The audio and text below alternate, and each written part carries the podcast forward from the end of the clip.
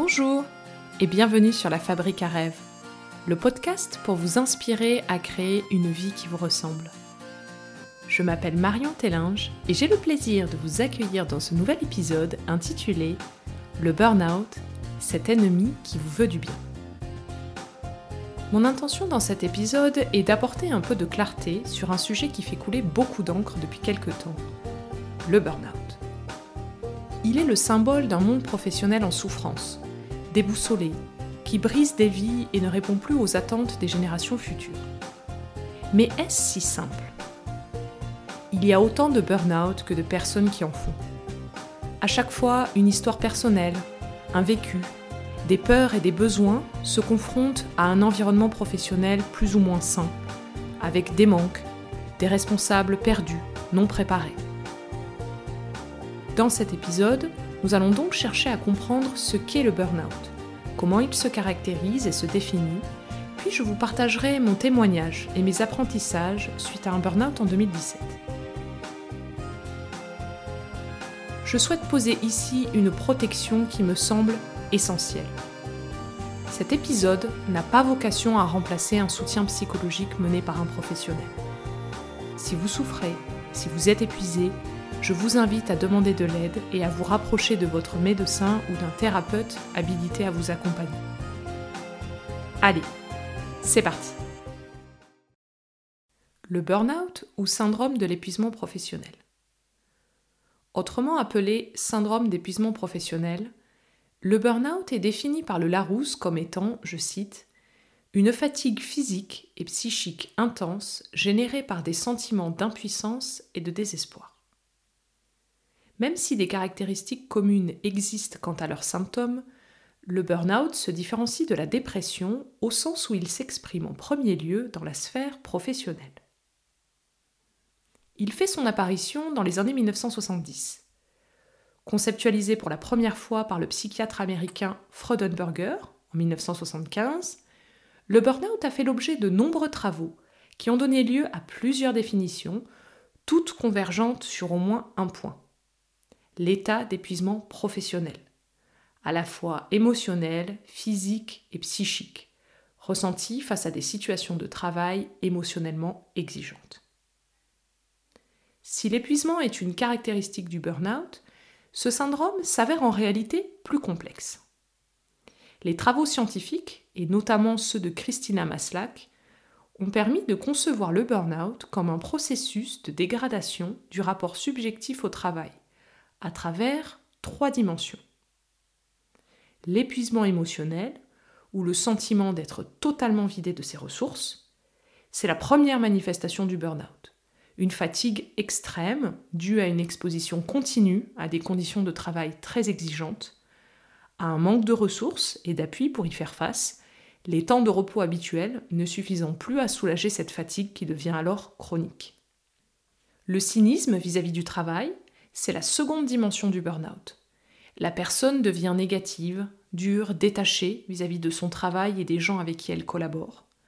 C'est en quelque sorte un mouvement d'autopréservation face aux exigences émotionnelles du métier auxquelles on ne peut plus faire face.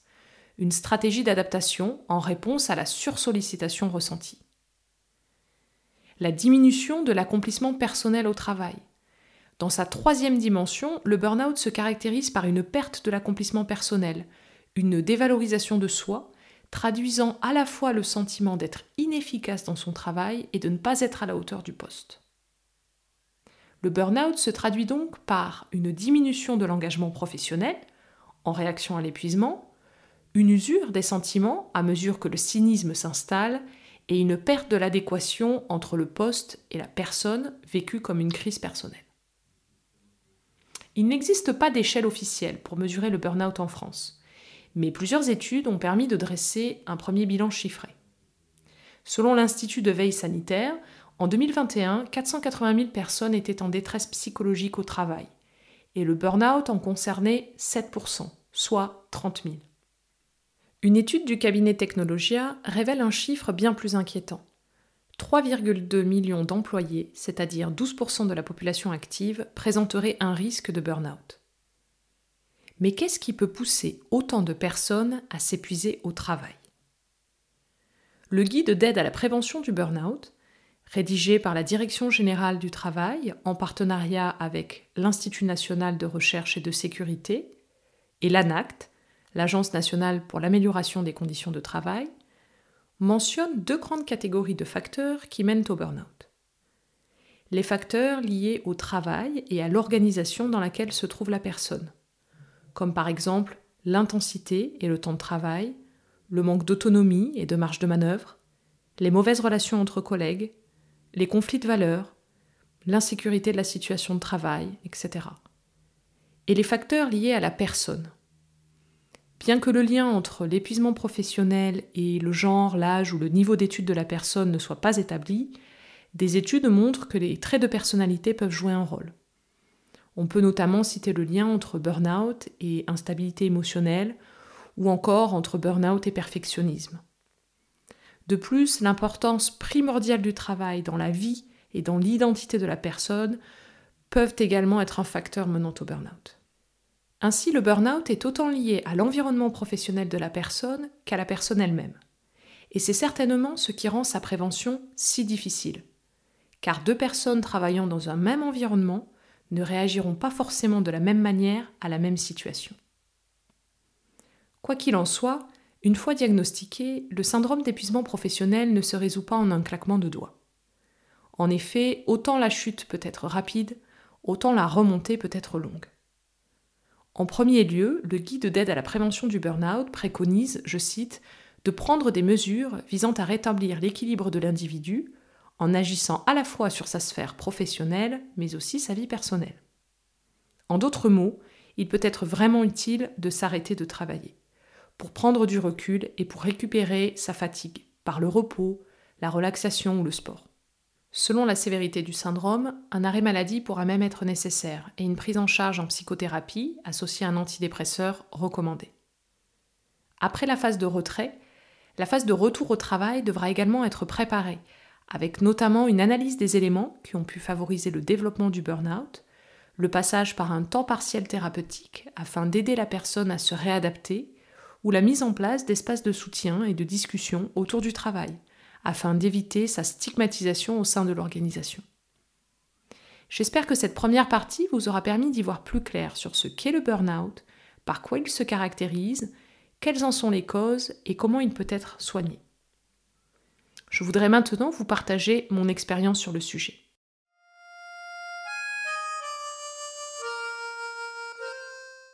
Comment le burn-out m'a sauvé la vie? Je voudrais commencer par préciser qu'il ne s'agit ni plus ni moins de mes ressentis. Je ne prétends pas que cela puisse représenter l'ensemble des personnes ayant vécu un burn-out. Mon intention avec ce témoignage est simplement de partager ce que j'ai vécu pour que cela puisse éventuellement aider d'autres personnes à traverser cette épreuve. Tout a commencé par un vol au retour de Berlin. Il y avait de l'orage, nous sommes partis avec plus de deux heures de retard. Et durant le vol, le commandant de bord a urgemment pressé tout le monde d'attacher sa ceinture. Pendant quelques minutes, je me suis vu mourir. En regardant par le hublot, je me disais Ça y est, le premier crash de l'histoire d'EasyJet va avoir lieu et tu en fais partie. Tout ça pour ce putain de boulot. Bien entendu, l'avion ne s'est pas craché et nous sommes sortis sains et saufs de la zone de turbulence. Mais en attendant, j'ai cru que j'allais vraiment mourir. Peu de temps après, je devais à nouveau prendre l'avion pour le travail. Et là, c'était impossible. Moi qui avais voyagé seul au bout du monde, je ne pouvais plus prendre un avion. Ne sachant pas quoi faire, j'ai donc pris rendez-vous avec une psychologue en lui demandant de m'aider à rapidement reprendre l'avion. En gros, il fallait me réparer au plus vite pour que je puisse repartir dans ma course folle. Je me souviens encore de son regard quand je lui ai formulé ma demande. Un mélange de peur et d'étonnement l'a traversé. Le verdict tomba. J'étais au bord de la rupture, en plein burn-out. Sur le moment, j'ai fait ce que j'ai toujours fait jusque-là. Chercher des solutions pour avancer. J'ai donc suivi les exercices qu'elle me proposait, commencé à lire sur le sujet, bref, en gros, continuer à faire, plutôt que de me recentrer sur l'être. Mais à l'époque, tout cela m'était inconnu. L'univers faisant bien les choses, j'ai déménagé peu de temps après et choisi de démissionner de mon poste. C'était trop dur, il fallait que ça s'arrête. Fraîchement arrivé dans ma nouvelle ville, j'ai mis des semaines à défaire mes cartons. Moi qui suis une machine de guerre de l'organisation et du rangement, je n'arrivais même pas à ranger deux assiettes. Et pourtant, j'ai continué. Je me suis mise en quête de trouver un travail et j'ai rapidement eu une proposition pour démarrer immédiatement. Et ce n'est que là, au moment de devoir dire oui, que j'ai enfin dit stop. Je suis rentrée de l'entretien, je me suis mise au lit en pleine journée et c'était fini. J'avais cessé ma course folle et reconnaissais enfin que je n'en pouvais plus. Le problème quand on arrête une course folle, c'est le risque d'effondrement. Et c'est ce qui est arrivé. J'en suis arrivée à un point où aller acheter du pain était le défi de ma journée. Moi qui adore parler, j'ai littéralement perdu l'usage de la parole.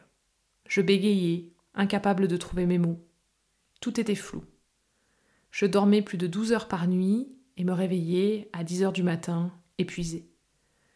Bref, j'étais au fond du trou. Si je vous raconte cela, c'est pour témoigner que tout le monde a des limites. Que cela prenne 5, 10 ou 20 ans, si vous repoussez sans cesse vos limites, que vous vous imposez un rythme épuisant sans jamais vous écouter, sachez-le, vous finirez par tomber. Personne n'est au-dessus du lot. Nous sommes toutes et tous des êtres humains avec des limites vitales à respecter. Et je l'ai compris par la force des choses. Bien qu'il m'ait fallu en arriver jusque-là pour reconnaître que je n'allais pas bien, j'ai quand même réussi à le dire avant qu'il ne soit trop tard. En japonais, il existe un mot pour décrire la mort par surmenage. Karoshi.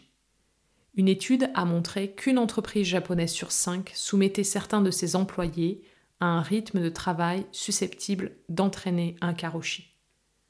J'ai donc évité le pire. Le chemin de reconstruction a été long.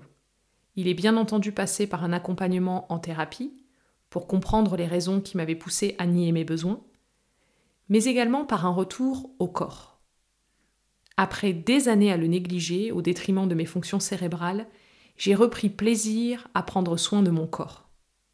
J'ai fait du yoga, du pilate, j'ai marché, j'ai couru, et surtout je suis revenue à ma grande passion de toujours, les chevaux.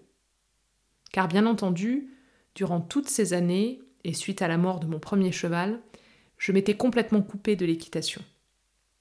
Petit à petit, je suis donc retournée au contact des chevaux, et j'ai croisé la route du bac, un grand brun au regard si doux.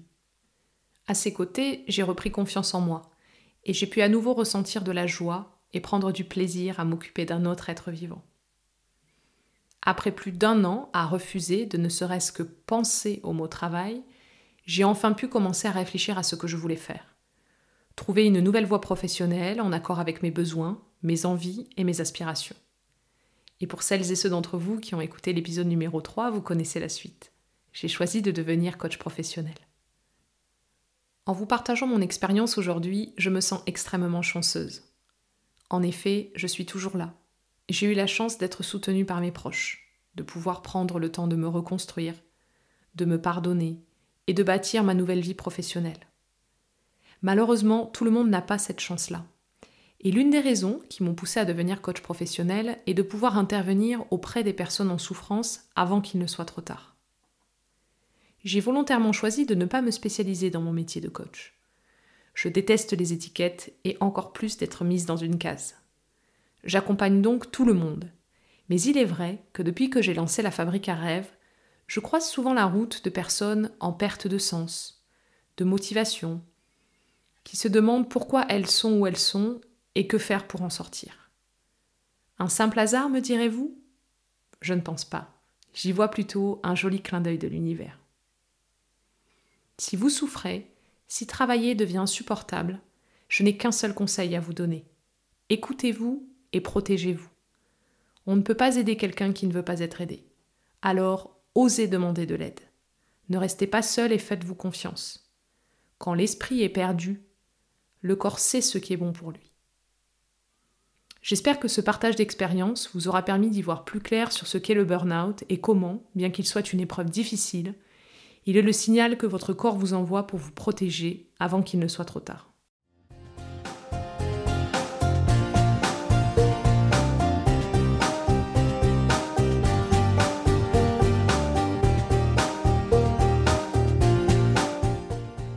Nous arrivons à la fin de cet épisode. J'espère que vous avez passé un bon moment en ma compagnie. Je vous souhaite de savoir vous écouter et demander de l'aide si vous en ressentez le besoin. Et je vous donne rendez-vous très prochainement pour un nouvel épisode. D'ici là, prenez soin de vous et du monde qui vous entoure. À bientôt!